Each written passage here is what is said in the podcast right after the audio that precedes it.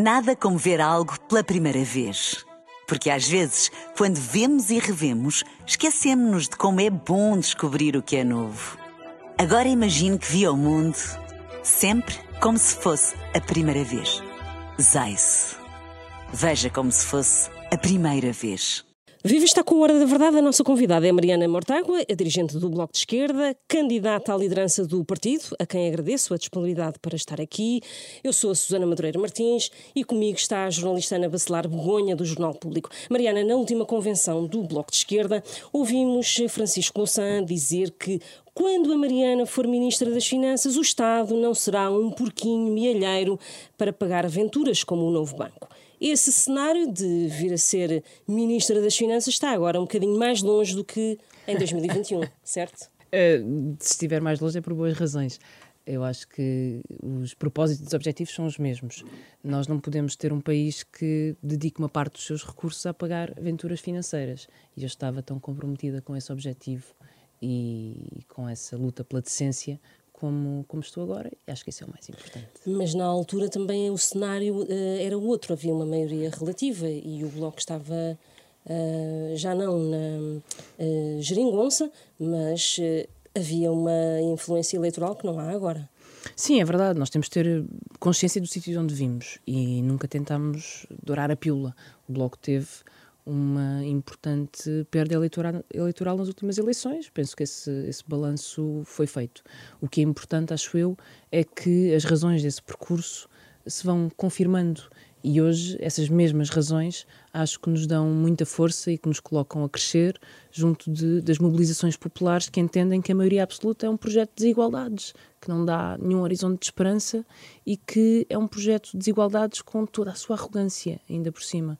Eu acho que hoje é isso que interessa e esse é o centro da política hoje. Mas é que é que uma, um bloco de esquerda liderado por Mariana Mortágua vai ser diferente então de Catarina Martins? A Catarina Martins foi, e, e não se pode dizer isto vezes suficientes, a melhor porta-voz do Bloco de Esquerda num período difícil e num período de muitos desafios para o Bloco. A nova coordenação do Bloco tem de responder a duas questões essenciais, do meu ponto de vista. Em primeiro lugar, é preciso responder à maioria absoluta. Isso significa fazer oposição à maioria absoluta, que é, como eu disse ainda agora, um projeto de desigualdades. As pessoas sentem, e com toda a razão, que querem ser levadas a sério. É preciso levar o país a sério.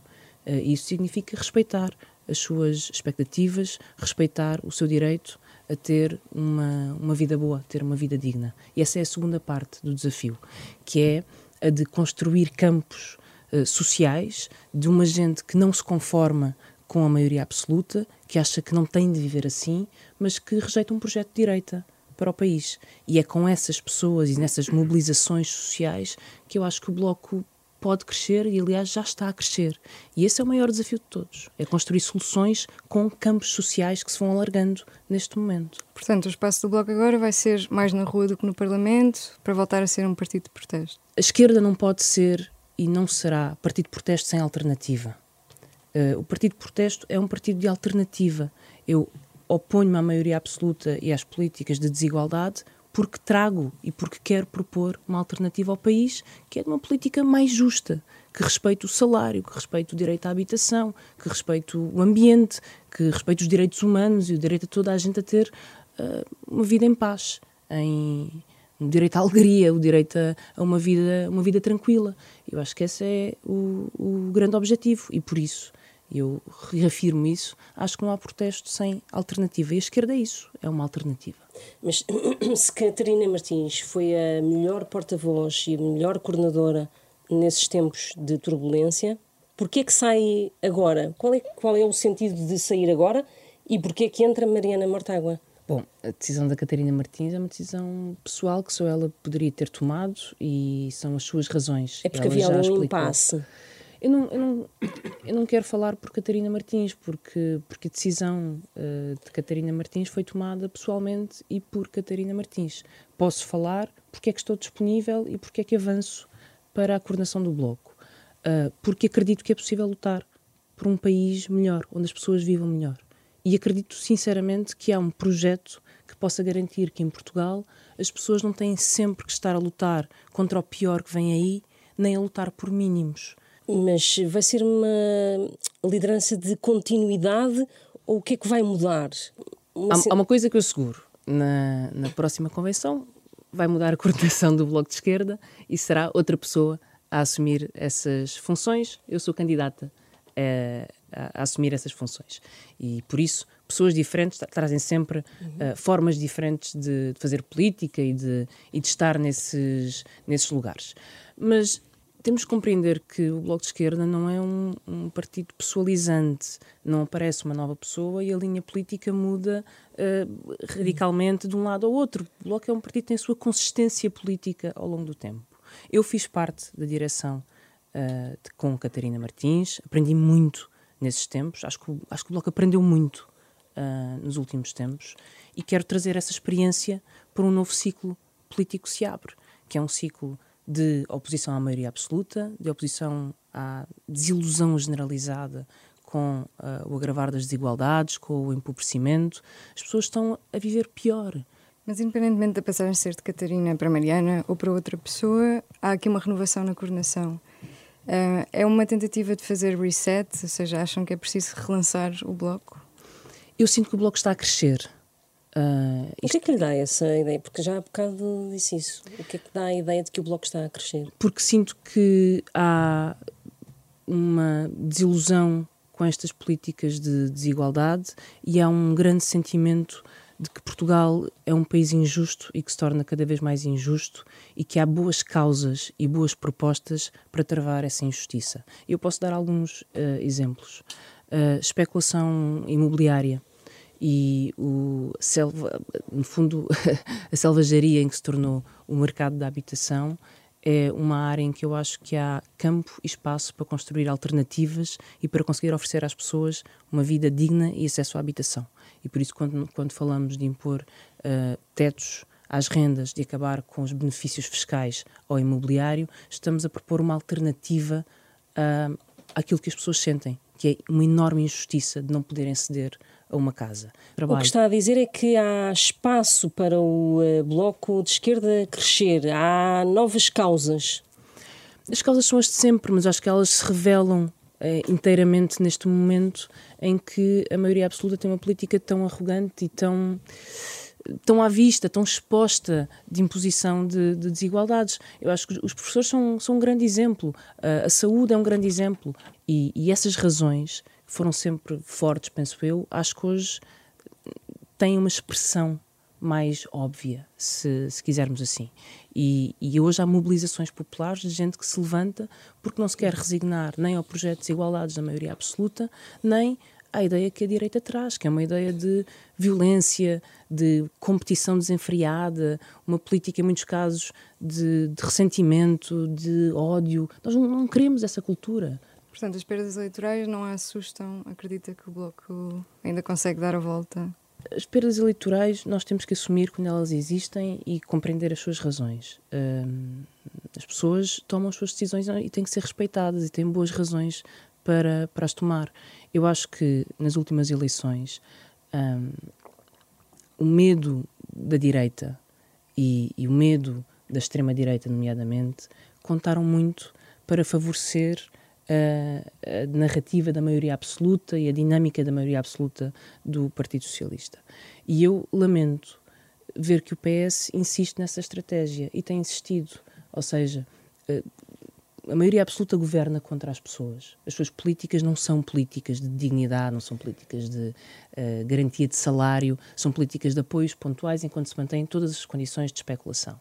Mas ao mesmo tempo que a maioria absoluta governa contra as pessoas, vai dizendo nós é que somos a proteção contra a extrema-direita. E, e esta, esta política, que é uma política de votem em nós com medo do pior, uma política de medo, nunca traz bons resultados. Mas aí temos o um Bloco país... de Esquerda também não soube dar a volta ao discurso para combater em campanha esse, essa estratégia do Partido Socialista? Nem tudo se pode fazer em campanha. Uh, mas precisamos de tempo para construir essas alternativas e para criar essa esperança. Eu, estou, eu tenho a convicção que um país que se mobiliza e que vota pelo medo está sempre um, a andar à volta de soluções cada vez piores. E é preciso que um país se mobilize por aquilo em que acredita e por, pela esperança de poder ter um futuro melhor e não pelo medo de ter um futuro pior. E, e o desafio, e acho que é o desafio do Bloco, é de virar este jogo a direção tem insistido nessa, nessa ideia de que os resultados das últimas eleições tiveram muito a ver com esta chantagem que o PS fez com, com a extrema-direita. Mas eh, a oposição interna continua a pedir um balanço, inclusive tem uma moção alternativa em que o pede, sobre as, as derrotas eleitorais passadas. Vai haver espaço na Convenção para aprofundar essa discussão e se calhar assumir que, que houve erros? Temos sempre, somos seres humanos, temos sempre que, que, assumir quando existem erros, mas também temos que compreender que cada decisão e cada momento político tem o seu contexto. Qualquer pessoa que tivesse visto as últimas eleições e compreende, em parte, aquele movimento de empate entre PS e PSD que levou a um medo e uma dramatização uh, da crise que no fundo era uma crise que o PS procurava, porque queria uma maioria absoluta. O Bloco tem vindo a fazer esse balanço, fez esse balanço. Uh, a oposição interna do Bloco diz que não.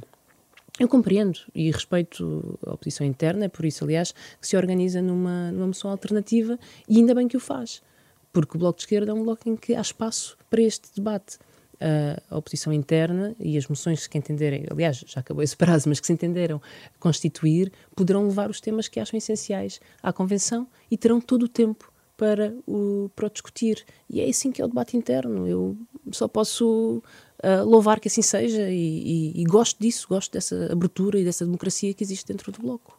O que é que responde às pessoas que a tratam como radical? Há esse perigo de radicalização no Bloco se a Mariana for eleita?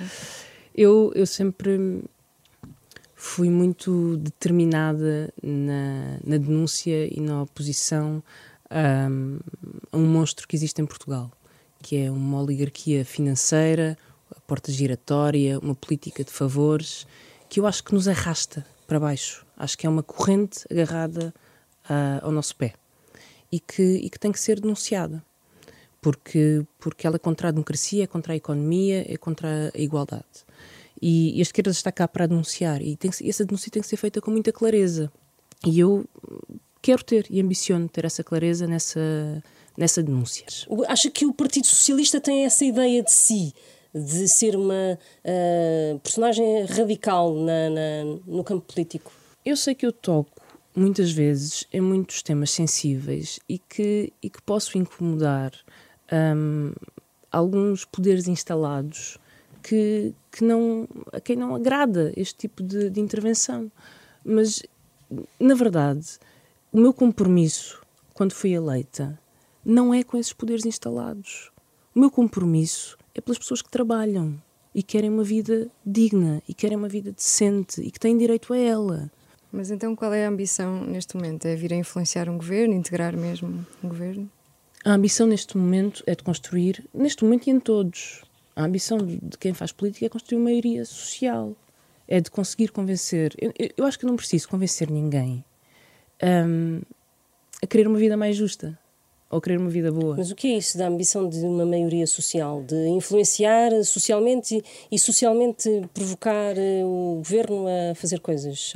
A ambição de uma maioria social é, é esta. Eu estava a tentar construí-la desta forma, espero que, que funcione que é, eu, eu não acho que tenha a convencer a ninguém a, a querer uma vida melhor, sem precariedade, mais justa, uma vida boa. Acho que o que é preciso é mostrar às pessoas que isso é possível e que as propostas para construir esse país são execuíveis e são sensatas. E são. E, e é a maioria social em torno dessas propostas que acredita nesse projeto que pode mudar o país. Não há nenhum cálculo eleitoral que apague isto. Só uma maioria social em torno de um projeto pode mudar um país. E na medida que essa maioria social decidir e quiser. E por isso é que a política é um, é um campo de, de, de construção de, alargada de maiorias. Uh, não, não é um campo de calculismos frios, só porque isso é, é brincar com a vida das pessoas e não é construir soluções para as pessoas. Então, em relação às, às eleições da Madeira, não, não querem ter metas? Ou isso vai ser discutido na Convenção? Porque na moção não, não há. O Bloco de Esquerda definição. tem uma intervenção, uma história de intervenção na, na Madeira. Uh, é um, temos uh, um passado de intervenção aí, penso eu, um, um património de intervenção numa zona uh, ultraperiférica, com enormes bolsas de pobreza, com muitas dificuldades, onde também há neste momento uma grande luta contra a especulação uh, imobiliária, uh, contra as desigualdades. Eu acho que o Bloco pode e deve aspirar a aumentar a sua representação na, na Madeira. Não há nenhum tabu sobre isso. Uh, temos que ter essa aspiração, temos que ter esse, esse objetivo. E acha que é possível neste momento? Acho, acho que é possível. Reforçar para quando não há uma meta, não é? Eu uh, acho, acho que é possível reforçar.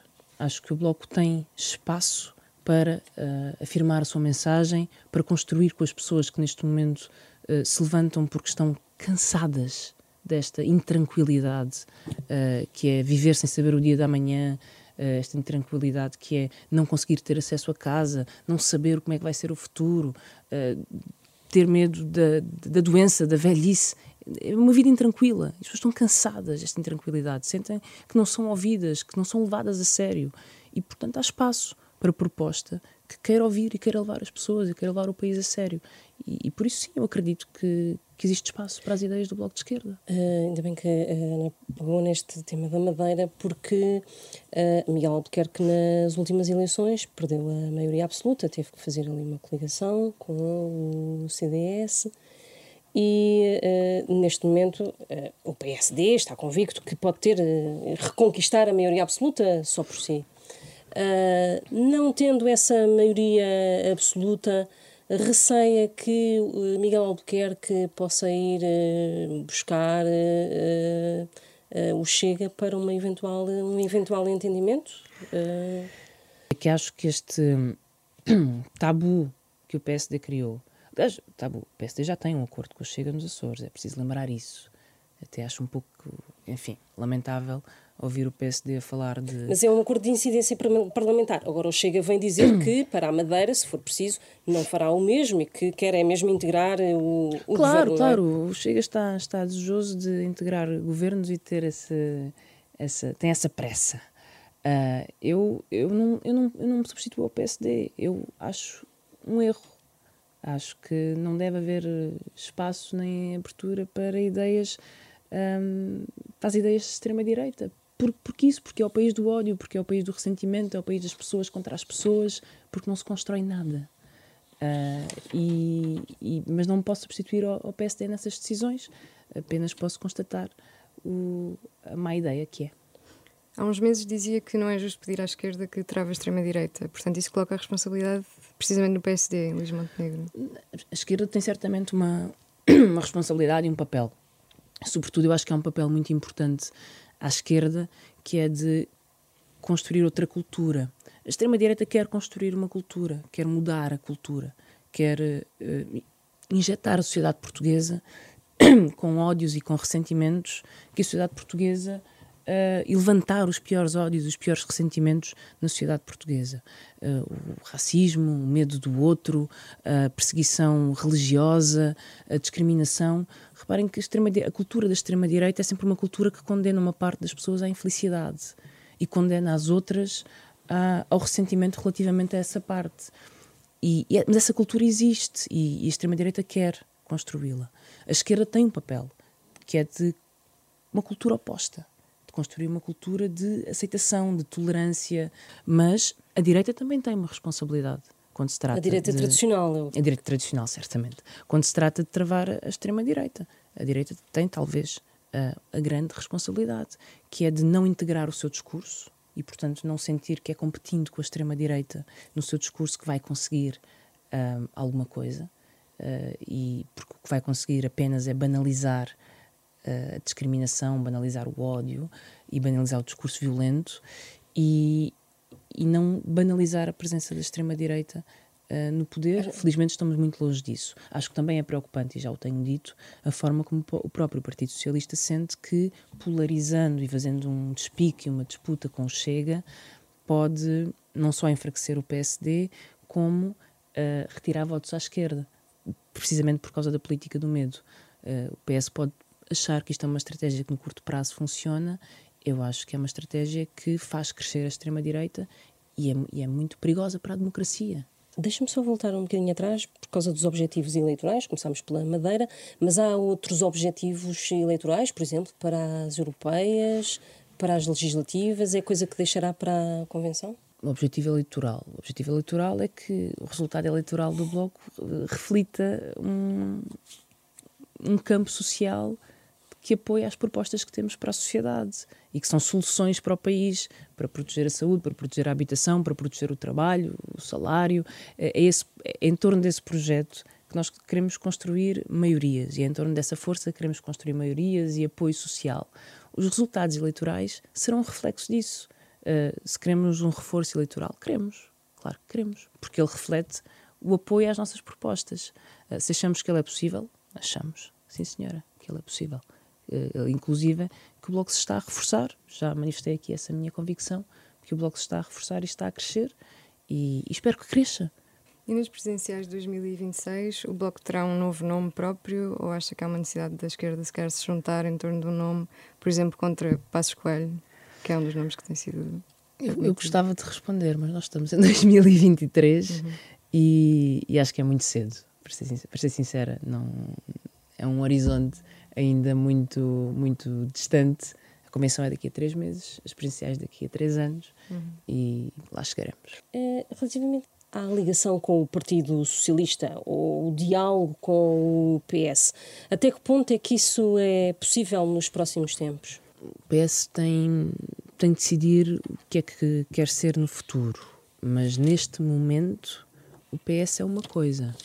É uma maioria absoluta que não chegou a ter estado de graça, que não cumpriu uh, as suas promessas, nenhuma das suas promessas, nem em forma nem em conteúdo, eu diria, porque não é mais dialogante como tinha prometido, uh, tem maior arrogância e cria mais instabilidade ao país, ao contrário do que tinha prometido. Mas também no conteúdo, porque eu lembro-me de ouvir o Primeiro-Ministro nas eleições, logo em 2019, e depois repetiu essa, essa, essa promessa eh, nas últimas eleições, a dizer que ia resolver o problema da habitação e que tinha soluções para resolver o problema da habitação.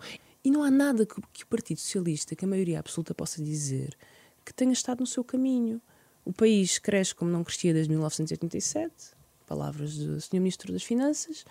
Uh, a dívida pública não estava tão baixa desde 2010, as contas públicas têm batido recordes todos os anos e, portanto, qual é a razão para as pessoas estarem a empobrecer?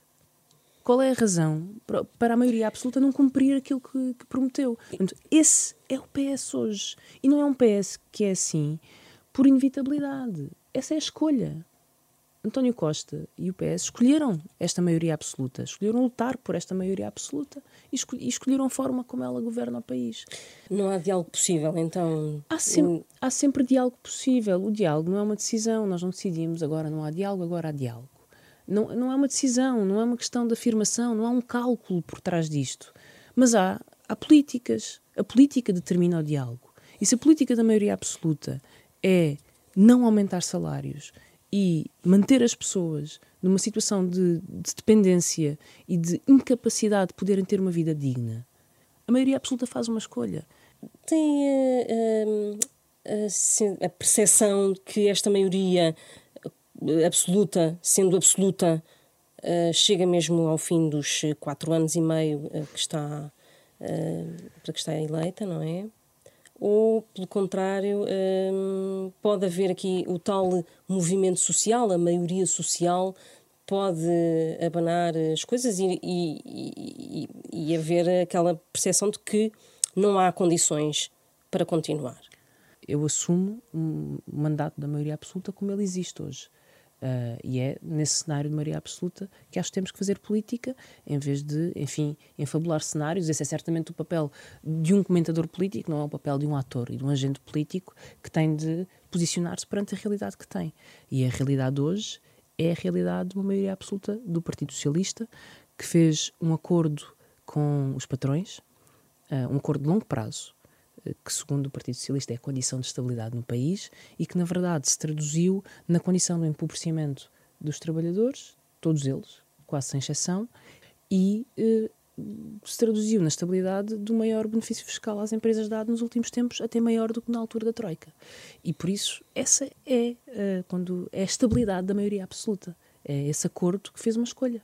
E essa escolha não foi em nome do salário. Olhando um bocadinho para o futuro, num cenário em que António Costa já está fora do enquadramento, seja numas eleições antecipadas ou em 2026, continuam a rejeitar acordos com o PS ou isso ainda será possível no futuro?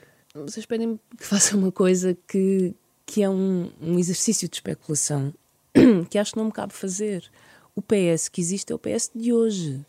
E o PS de hoje é um PS empenhado numa maioria absoluta. Uma maioria absoluta, absoluta arrogante e que escolheu um lado. E com o PCP, nos, nos tópicos iniciais da, da moção que apresentaram, admitiam que o Bloco ia procurar convergências políticas à esquerda com o PCP e outras forças, e entretanto, na versão final da moção, retiraram a referência ao PCP.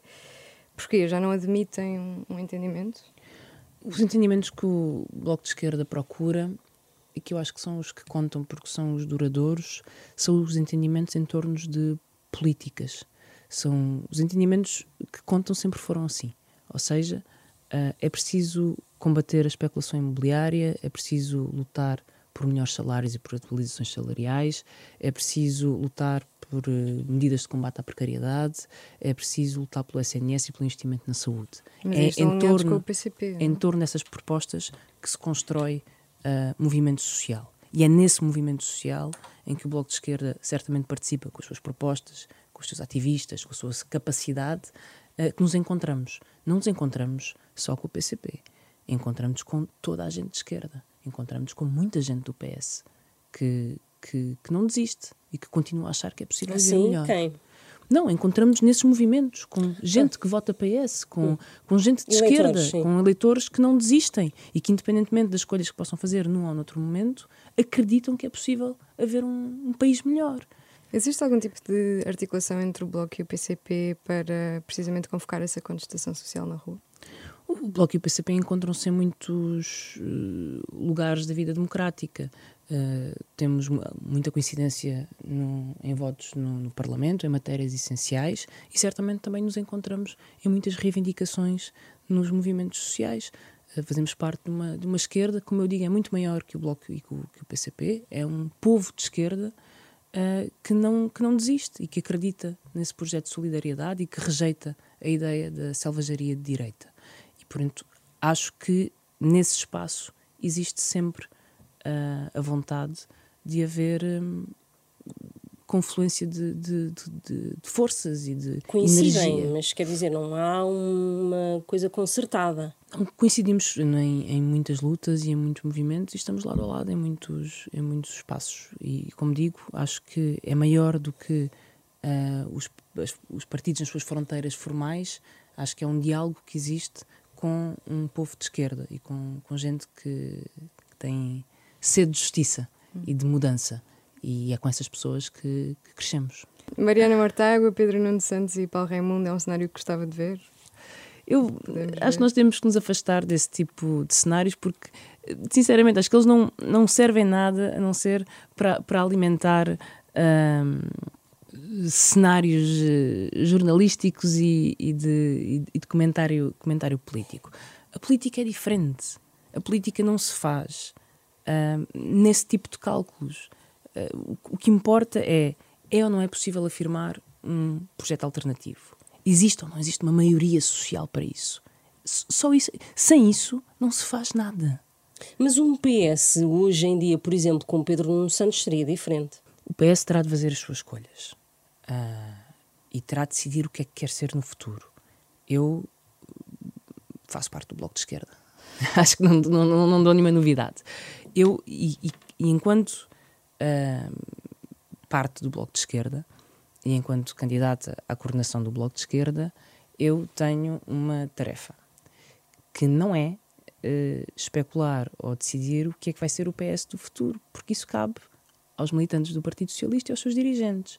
O meu papel, acho eu, é de uh, contribuir juntamente com o meu partido para nos posicionarmos perante a realidade que existe hoje. Sim, mas uh, nas é liderança foi possível um diálogo, e era um diálogo muito fácil com o Pedro Nuno Santos, como secretário de Estado dos Assuntos Parlamentares, uh, extrapolando isso para outro tempo mais à frente e imaginando que possa ser um, um entendimento mais fácil, é ou não é? Nós hum, tivemos no passado hum, diálogos importantes e com encontramos interlocutores uh, importantes e leais. Eu relembro muitas vezes o trabalho que fiz logo no início do, do, do acordo uh, parlamentar com o Partido Socialista. Foram constituídos grupos de trabalho em várias áreas. Uma das áreas era a fiscalidade, o secretário de Estado então era Fernando Rocha Andrade. E eu guardo. Falecido, entretanto. Sim, que entretanto faleceu para uma grande perda para este país. E eu guardo com muita. com muita. tenho na memória muito forte o trabalho que fizemos com, com o Rocha Andrade em medidas fiscais importantíssimas, uma delas que veio a ser conhecida como o, o Imposto de Mortágua, que é um, uma taxa sobre imóveis de luxo. E, e, esse trabalho foi possível fazer. Mas, mas tam, também acho que, para ser justa, uh, mais do que as pessoas. Acho que nós enganamos as pessoas quando lhes dizemos que fazer uma coisa ou fazer outra depende das pessoas serem mais simpáticas, menos simpáticas, de haver uma melhor relação pessoal ou uma pior relação pessoal. Esse acordo acabou quando António Costa decidiu que queria uma maioria absoluta. E, e isso não depende de, de, relações pessoais, isso depende de projetos políticos. No dia em que o Partido Socialista entendeu que o seu projeto político era o projeto da maioria absoluta, uh, um acordo com a esquerda já não poderia funcionar. Aliás, era preciso que falhasse para que a maioria absoluta se apresentasse como a única solução possível ao país. E, e por isso é que não é por para fugir a nada quando, quando evitamos falar em nomes ou em relações pessoais, porque o que conta é mesmo são os projetos políticos. E o PS terá de decidir qual é o seu. Neste momento, o projeto político do PS é aquele que António Costa decidiu nesse momento, que é o de lutar por uma maioria absoluta do Partido Socialista, que hoje sabemos que não trouxe nem estabilidade, nem mais diálogo. Está assim terminada este Hora da Verdade. A nossa convidada foi Mariana Mortágua, é dirigente do Bloco de Esquerda, é também a candidata à liderança do partido, a quem agradeço mais uma vez a disponibilidade para aqui estar. Regressamos na próxima semana.